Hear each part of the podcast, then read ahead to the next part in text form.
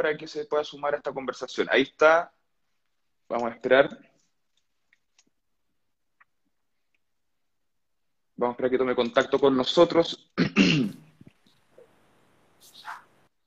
Está todo negro. Ahí está. Ahora sí. Que no quería mostrarme, no, estaba al otro ah, lado de la cámara, lo tengo apoyado. Ah, ya, perfecto. Candidato, ¿cómo está? ¿Me escucha bien? ¿Me ve bien? Excelente. ¿Cómo está usted, don Juan? Yo muy bien. Yo agotado, pero hay que seguir trabajando. Estamos la misma. Yo vengo llegando a hacer un puerta a puerta en Ñuñoa. Me imagino. Muy difícil hacer puerta a puerta en este contexto pandémico. ¿Cómo, se hace? Vi una foto ahí em, repartiendo árboles nativos, si no me equivoco. Eh, ¿Cómo se hace el puerta a puerta? En un contexto eh, mira, la pandemia tiene un beneficio para los candidatos, yo creo, que son puras complejidades. Que en el puerta a puerta toda la gente está en su casa. Entonces, cuando uno toca el timbre, en la gran mayoría de los hogares hay personas que te reciben. Eh, en cambio, en tiempos normales, de lunes a viernes, muchos no están porque están trabajando. Entonces, ¿Cómo se hace? Nada, quiero ver el timbre y básicamente decir que, hola, soy Diego Río, le cuento muy brevemente quién soy y que vengo a presentarme y a entregar un flyer con información y además para quienes quieran recibir, yo trato de hacer una campaña diferente en las cuales entrego un árbol nativo, de las cuales la gran mayoría de los vecinos están felices y agradecen eh, recibirlo. Yo no les pregunto de qué tendencia política son, de nada, solamente un gesto de querer marcar una diferencia y que ellos después puedan evaluar si, nos quieren apoyar o no. Espero que me apoyen, pero, pero es totalmente libre. Mantengámonos un poco candidato en el tema de la campaña. El CERVEL tiene distintas reglas para, como, para aclarar qué se puede regalar o no, pero en, cuanto a ese punto en particular dicen como nada que no que produzca satisfacción, algo así en, eh, en las personas, lo cual es bastante amplio. Eh, sí, mira, lo voy a explicar jurídicamente. Lo que dice la ley técnicamente es que no se puede entregar nada. ¿Qué es lo que ha hecho el CERVEL?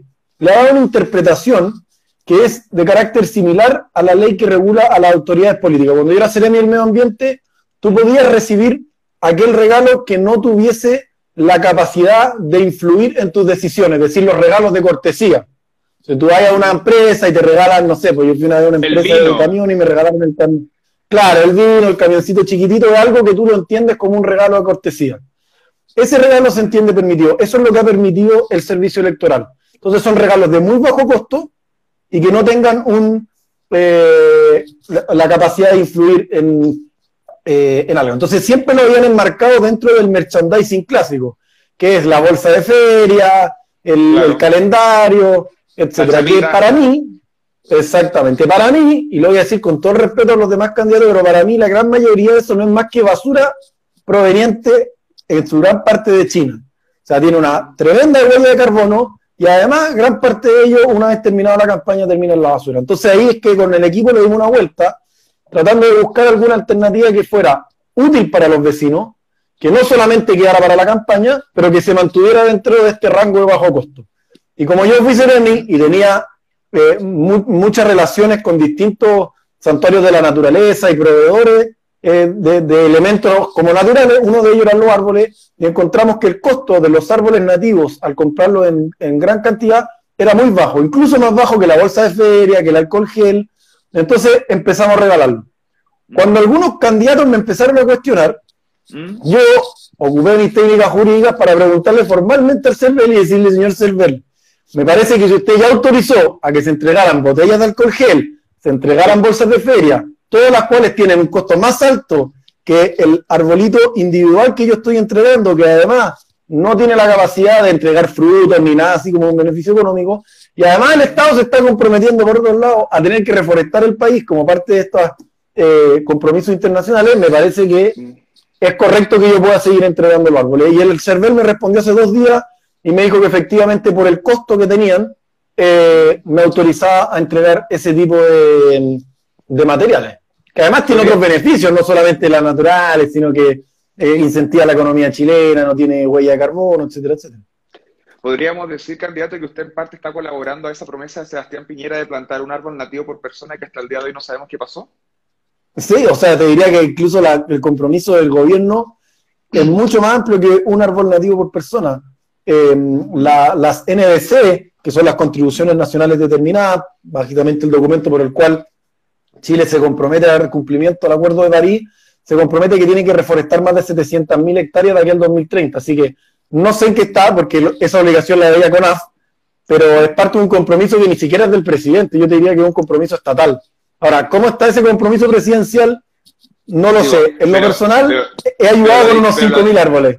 Pero lo ha dicho en varios discursos, lo dijo en su primer gobierno, en su segundo gobierno, y nadie sabe mucho. Pero bueno, no es el tema de lo que estamos convocando. Pero, candidato, eh, vamos aclarando algunos temas en relación a su candidatura para la gente que nos está viendo. Como ya dije, usted es candidato por el distrito 10, eh, abogado de la Universidad Católica, ex de Medio Ambiente, que ya ha quedado claro, creo, con lo poco que hemos conversado hasta ahora. Militante UDI. Militante UDI hace tres años. ¿Por qué milita en la UDI? ¿Qué la trajo? Mira, yo en general no hice como la carrera histórica que sea dentro del partido, pero sí comencé a tener muy buenas relaciones con algunos de los eh, diputados, senadores dirigentes de la UDI locales, entre ellos Javier Macaya, que es el actual presidente, eh, quien lo conocí me invitó en, el momento en que yo quería entrar a trabajar en el servicio público a trabajar en su campaña. Fue la primera pega que yo hice, fue renuncié mi pega de abogado en el mundo privado, me fui a trabajar a la campaña de Javier, eh, su diputación por Rancagua, me fui a vivir como dos meses a Rancagua, y ahí empecé a enganchar un poco con el partido por dentro, a conocer a los dirigentes, entonces un poco esta vocación histórica social, al menos yo la vi en la candidatura de Javier, dirigentes sociales de todas partes de Rancagua, de lugares populares, de lugares rurales, de lugares eh, de ciudad, eh, y me fue atrayendo que era realmente un partido que tenía una vocación de servicio y, una, eh, sobre todo una, ¿cómo se llama?, representatividad social en todos los estados y en todas partes de Chile. Y eso me gustó y por eso decidí militar, porque además creo que la, la política se tiene que hacer de manera colectiva, trabajando en conjunto, tratando de llegar a acuerdos, lo que no obsta que como todas las personas hay veces que uno no comparte cosas y puede hacer crítica tanto a mi partido como a lo otro. Perfecto. Candidato, le pido un favor, un pequeño paréntesis. Eh, siento que a veces su audio se escucha un poco acoplado. ¿Podríamos intentarlo, eh, solucionarlo o sacar los audífonos para ver cómo se escucha? Porque a veces como que hace interferencia. Vamos a probar. Probemos. ¿Ahí? ¿Se escucha mejor? Ahí, ahí. cuenta está bien. Ah. Uno, dos, tres, cuatro. ya no, estoy mucho, no, mucho, mucho mejor, mucho mejor. Dejémoslo así, candidato, porque esta entrevista, aparte de quedar grabada en Instagram TV, queda después en Spotify. Entonces hay mucha gente que lo escucha, para que, quede, para que, no frene eh, por el ruido, ¿cachai? Para y en TikTok, no sé, yo te, yo te conocí en TikTok. No, pues estoy en, toda, estoy en todas las redes, estoy en Twitter, estoy en TikTok, estoy en Facebook, estoy en YouTube, estoy en Spotify. Eh, estoy, creo que estoy, creo que estoy en todo menos en OnlyFans. Así que bien. No, no sentí la necesidad de estar en OnlyFans todavía, pero... Está bien, yo no pagaría suscripción, no te preocupes. No, yo tampoco, aparte que todos los videos de OnlyFans se, filtran, así que da lo mismo, llegan igual. Candidatos, sigamos con lo, con lo constituyente. Eh, la UDI, partido que llamó a votar rechazo, el rechazo ya todos sabemos cuál es el resultado.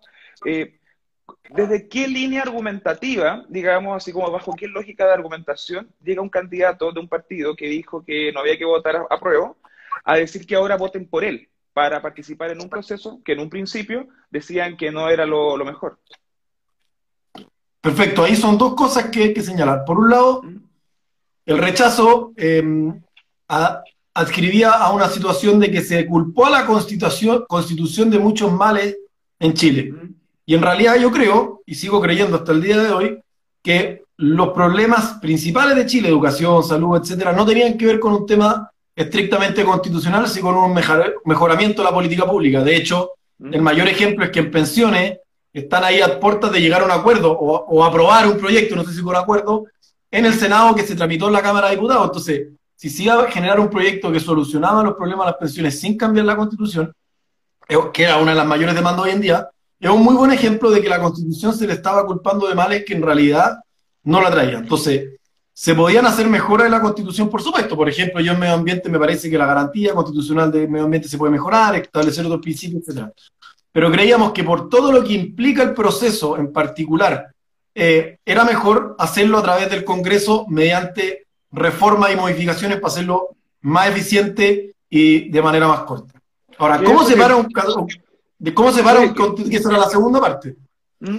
Yo cuando voy a terreno, le pregunto a las personas, eh, en general la gran mayoría no están en esta lógica como que yo soy de izquierda o soy de derecha. Hay algunos que son muy de derecha y otros que son muy de izquierda y, van a votar por sus candidatos, pero la gran mayoría en realidad busca confiar en las personas. Y a ellos mismos, a la gran mayoría yo les pregunto, bueno, ¿usted votó a prueba o rechazo? Obviamente la gran mayoría te dice apruebo. ¿Y por qué votó a prueba? Y en general la respuesta es de que no, no es que crean que en la constitución estaban los mayores de los males, sino que fue un gran voto como de castigo o de, o de, de, crítica política a que el sistema político actual, como estaba funcionando, no estaba logrando dar respuestas urgentes a las necesidades urgentes del país.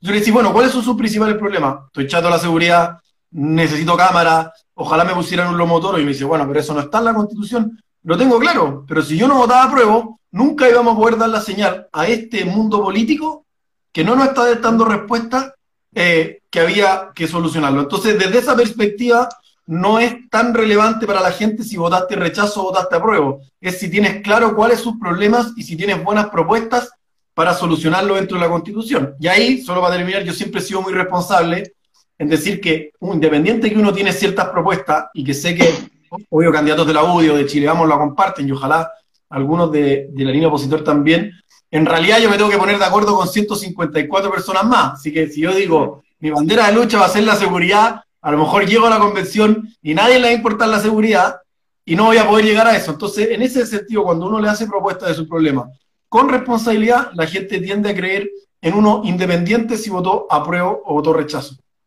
Creo, es lo que yo he visto hasta en terreno y he tenido súper buena recepción. Candidato, usted mencionó que parte del voto de rechazo era, era en parte también por lo que implicaría el proceso. ¿Qué es lo que implicaría? Espérate, que me están llamando, entonces tengo que cortar. Ah, sí, no, me, me pasa también. Cosas de, los likes. Eh, perdón, y no... Se pegó, candidato. esperemos que retome contacto mejor. Esperen, esperen un segundo que hay un poco de desconexión. Ahí. Me llamaron por teléfono. Sí, perfecto. Me, dijiste algo del voto a prueba y se me sí, cortó. Sí, eh, hace pocos minutos mencionaste que eh, una de las razones para haber votado rechazo era también por todo lo que implicaría eh, el proceso constituyente. ¿Qué implica? Bueno, el proceso constituyente primero involucra una tremenda incertidumbre justo en uno de los momentos más complejos en materia económica, en materia de pandemia, etc. Entonces, esa incertidumbre inmediatamente tiene efecto para todas las personas, en nuestra calidad de vida, en nuestro trabajo, etc. El segundo punto es que el éxito del proceso eh, va a depender exclusivamente de que la gente se ponga de acuerdo, de que los constituyentes que lleguen de todos lados lleguen con la voluntad de llegar a acuerdo, porque si no podemos tener un nuevo Congreso, como el que hemos visto hoy en día, donde solamente hay pelea, quién sale más en la tele, quién sale más en el matinal, y finalmente es eh, un punto más de hacer política que de buscar buenas soluciones eh, para Chile. Entonces el proceso para mí, en realidad creo que estamos caminando en la cornisa. Tenemos una posibilidad real, y por eso decidí querer ser parte, porque le tengo fe eh, a que pueda ser parte de esto, que lleguemos a los acuerdos, por supuesto, y que logremos hacer una constitución que una gran mayoría de los chilenos se sienta eh, representado. Pero tenemos también el gravísimo riesgo de que nos vayamos a la punta del cerro. Ante esa situación, antes del apruebo rechazo, la gran mayoría de los militantes UDI creíamos que era mejor eh, irnos por la vía institucional de modificar eh, la constitución. En este momento, una vez que ya el proceso se, está en marcha, ganó la prueba, nosotros somos respetuosos de las decisiones democráticas, obviamente queremos ser parte y llegar con nuestra idea y nuestras propuestas. Ahora, ¿puede fallar el proceso? Sí. ¿Puede ser exitoso? Ojalá lo sea y sea el primer salto para poder llegar a ser un país desarrollado en el corto plazo. ¿Usted confía en el proceso? Por supuesto, porque si no, no sería parte. Ahora, tengo un miedo, como todos los chilenos, de que esto pueda fracasar, eh, sin lugar a dudas. Yo, yo creo que el proceso tiene dos ventajas ¿Mm? eh, en relación al Congreso actual, que es como la clásica comparación. La primera es que la Convención Constituyente no responde a esta lógica gobierno o presidente-congreso. Esta guerra que se ha dado, mm. eh, liderada por el Congreso, pero en el fondo de, discutirlo, cuestionarle la facultad del presidente, no se va a dar desde la lógica de la Convención Constituyente, porque la Convención no va a aprobar proyectos ni iniciativas que vengan del presidente de la República. Es decir, lo que aprobemos solamente va a ser como un gran acuerdo de la Convención en sí. Y el segundo punto que creo es que me parecería una locura de parte de los... Si yo fuera constituyente, consideraría un fracaso personal que la Convención fuera un fracaso. Entonces, mientras más poco tiempo quede, los mismos constituyentes se van a tener que ir presionando eh, a decir, flaco, o llegamos a acuerdo, o todo lo que prometimos, o todo lo que buscamos hacer en esta nueva constitución no se va a lograr. Esas son como mis dos esperanzas de que esto se lleve por una buena vida. Perfecto, candidato. Pasemos a sus propuestas. Si le tuviera que pedir tres, tres posturas o miradas para el debate constitucional. Sí, mira, obviamente todos los candidatos nombran educación, salud y pensiones, son mm. creo que obvia. otra cosa como la implementamos, pero ¿cuáles son como más novedosas o, o bien me parece que pueden marcar la diferencia y que son más constitucionales. Primero, sí o sí, en mi caso tiene que ver el tema medioambiental. Me parece esencial que quede establecido en las bases de la institucionalidad que el Estado debe buscar activamente el desarrollo sustentable. Eh, para mí no tienen que pagar, por ejemplo, los mismos impuestos a alguien que trae autos eléctricos que no contaminan por solo alguien que trae autos encina. No tiene que haber una paridad en ese sentido. No tiene que pagar la misma patente municipal a alguien que vende a granel para evitar envase por sobre alguien que trae merchandising para candidatos, porque finalmente es el Estado el que se tiene que hacer cargo de esa contaminación o de esa basura. Y lo mismo cuando el Estado elige proveedores, el Estado tiene que elegir proveedores que, tengan eh, principios de sustentabilidad. El segundo punto tiene que ver con la descentralización. Yo creo que el presidencialismo es la mejor forma de gobierno que ha mostrado en Chile mayor éxito, pero efectivamente tenemos que distribuir el poder de mejor manera y sobre todo en regiones y en los municipios. Los municipios son los que han sacado la cara durante esta crisis política y pandémica, donde son los mejores evaluados como tal, y, porque creo que además son la primera respuesta ante la necesidad de las personas. Entonces, entregarles más poderes eh, y más recursos para poder llevar a, ejecutar esas facultades, pero ojo, también más responsabilidades. Creo que hay que ser más estricto en términos de transparencia y en términos de probidad, y por ahí es que planteé el tema de los tribunales administrativos, que lo podemos conversar después si quieren. Y el último punto, a mí me parece esencial el tema de la participación ciudadana.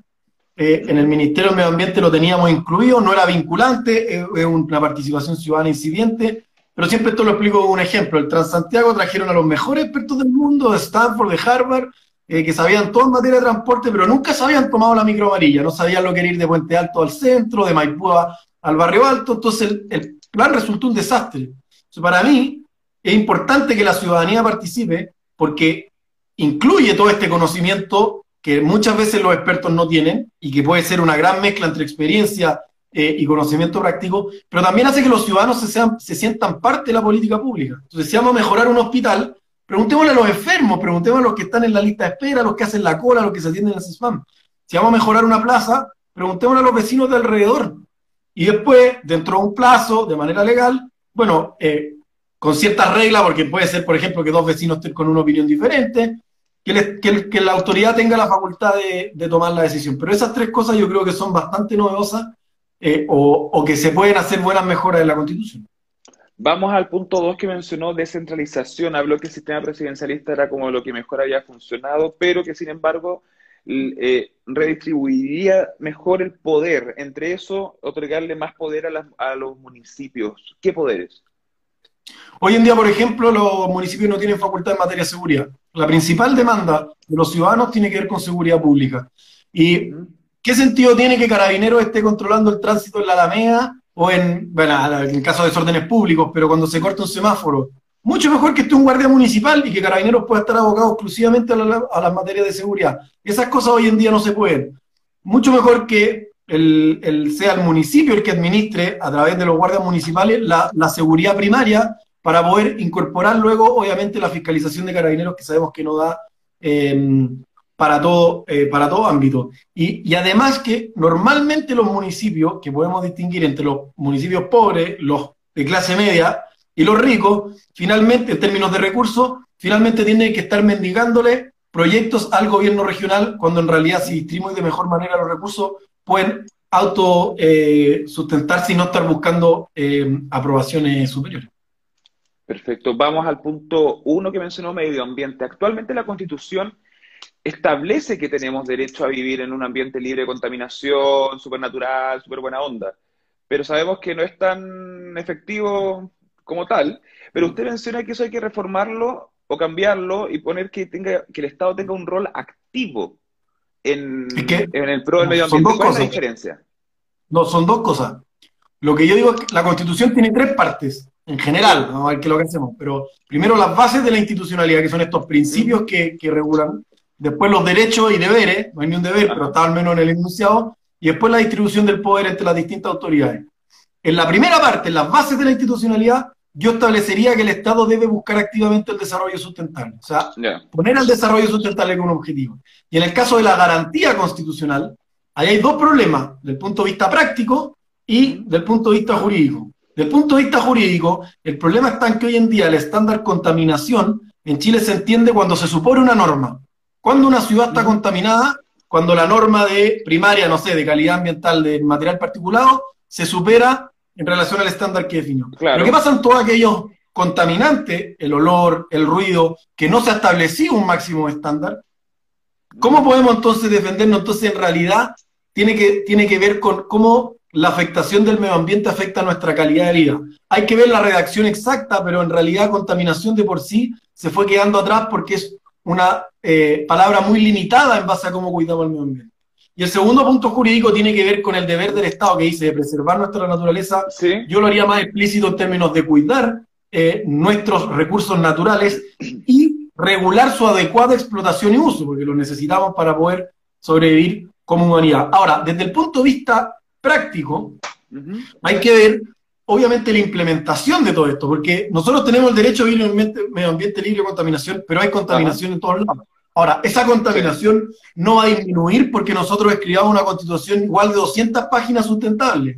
Va a disminuir en la medida en que bajemos las fuentes de contaminación. Y eso se baja con planes de descontaminación, en el caso del cuidado de nuestra flora y fauna, con planes, recoge planes de protección de nuestra flora y fauna, con planes de reforestación. Entonces, ojo también con la expectativa de que por poner una frase, eh, sobre todo en materia de garantía, mucho más completa, no por eso vamos a dejar de, estar contaminados, sino que va a ser en la medida que los planes de descontaminación los podamos aplicar de mejor manera y más efectivamente. Y el mejor ejemplo es la región metropolitana. La región metropolitana hace 30 años era una de las ciudades más contaminadas del mundo y hoy en día ha disminuido su contaminación de manera brutal.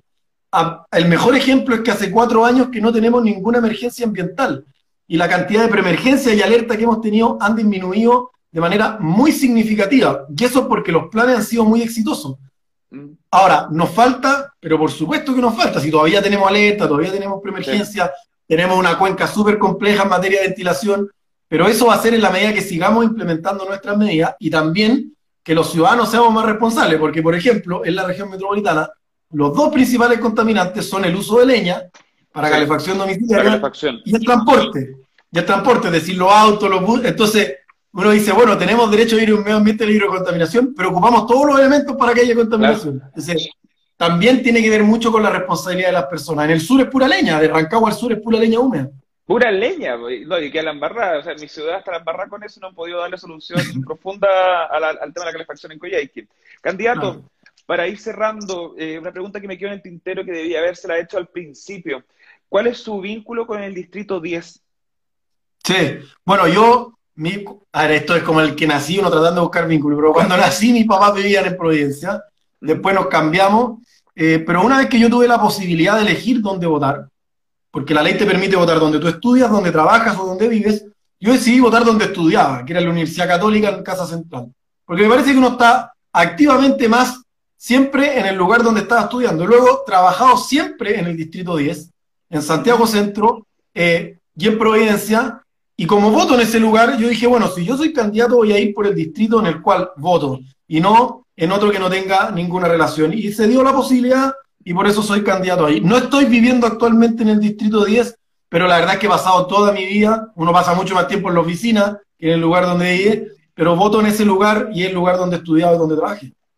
¿Y qué opina de sus colegas candidatos que no votan ni viven por el lugar donde van? Por donde van? No, no, no vamos a meter ahí. Yo creo que cada uno tiene que, definirse a sí mismo dónde ir a candidato. A mí me parece que el vínculo con el territorio eh, em, es importante. Ahora, si no votan en, la, en el lugar puede ser que no se haya alcanzado a cambiar de comuna, etcétera. Ahora, pero si tenían un vínculo, por ejemplo, no sé, pues tú vivías, ¿dónde? En Osorno, ¿no? No, yo soy de Coyhaique.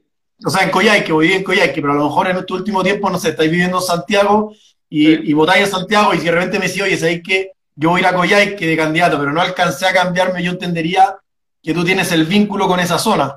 Ahora, si no hay vínculo, ni tampoco voto, uno dice, bueno, esto es turismo electoral, a mi juicio. Totalmente. Candidato Diego Ribó, del Distrito 10, abogado de la Católica, ex Medio Ambiente, UDI, candidato al Distrito 10. ¿Podemos cerrar este, este live con una palla? ¡Oh! Bueno, a pesar de que me pusiste un 4, me vas a pedir una palla. Lo voy a, lo voy a guardar. No, mi palla siempre, eh, por mayor renovación política y cuidado del medio ambiente, soy Diego Ribó, candidato constituyente. ¿A quién se le ocurrió esa idea? A mí. Es que soy. Yo hago una palla, si lo invento yo. Ah, ya, perfecto, buenísimo. de hecho, tengo, mira, como anécdota, solo para ah. cerrar, yo entré a la política haciendo paya, porque hice las payas, eh, bueno, me ganó un concurso que hizo el presidente Piñera cuando era candidato, Y, terminé almorzando con él, con los, con los futuros ministros, y después, cuando la última inauguración de la fonda del Parque O'Higgins, me llamó el diputado Jorge Alessandri y me dice, Diego, Felipe Alessandri, alcalde, y el presidente tiene que inaugurar la fonda del Parque O'Higgins, te casi lo ayudamos con unas payas, y se las escribí yo. Tú eres el guionista del presidente Piñera en las payas. Mira, el presidente Piñera leyó una paya, ¿te acordáis de las naranjas de la moneda? Que habían puesto una naranja falsa. El presidente, la, la, última paya que hizo cuando inauguró el Parque O'Higgins, dijo una paya que era algo así como muchos árboles lindos en este parque, pero el invierno los depreda y no tienen tantos frutos como los naranjos de la moneda. Porque me llamó Jorge y le escribí las payas y las leyeron los dos. efectivamente tengo un talento para eso. Increíble, jamás me imaginé que eras el guionista de payas del presidente de la República. Esto tomó un plot twist Ahora, Oye, yo no sé si el presidente sabe. A mí me llamó un diputado, yo la escribí y la leyeron. Ah, pero, bueno, no, es que yo hablé con el presidente. Ah, pero sí, efectivamente llegué a eso, así que es un recurso que hemos ocupado durante la campaña, la gente lo agradece. Hay algunos que me dicen, ay, eres un idiota, esto no es 18 de septiembre, pero la gran mayoría, la que se toma la vida con humor, dicen que simpático, que forma más divertida de comentar, de diferenciar del resto. Así que... Y por último, en el marco de la crítica, yo creo que toda crítica se puede hacer en el marco del humor y sin gravedad. O sea, yo creo que a la política le falta, a la política le falta un poco de humor en este contexto. Yo trato de aportar un poco en ese sentido, pero hay gente grave, siempre hay gente grave. Estoy totalmente, no, si a los tontos graves no hay que pescarlo. Yo me quedo con que la gran mayoría hay gente que me escribe, porque partimos haciendo vaya todos los días, bueno, y con el alargue de la campaña tuvimos que regular y vamos sacando. Y hay gente que me escribe todos los días, ya vos Diego, y la valla del día, o ayer que fue el día carabinero, me faltó la valla del día carabinero. ya, como que hay gente que ya como que me la pide, así que ha marcado la diferencia, vamos a ver después el resultado. Sí, absolutamente que con la diferencia. Diego Ribó, candidato por el Distrito 10 de la UDI Constituyente, muchas gracias por su tiempo y buena onda. Muchas gracias, Juan. Un abrazo y saludo a todos, que estén bien. Chao, chao.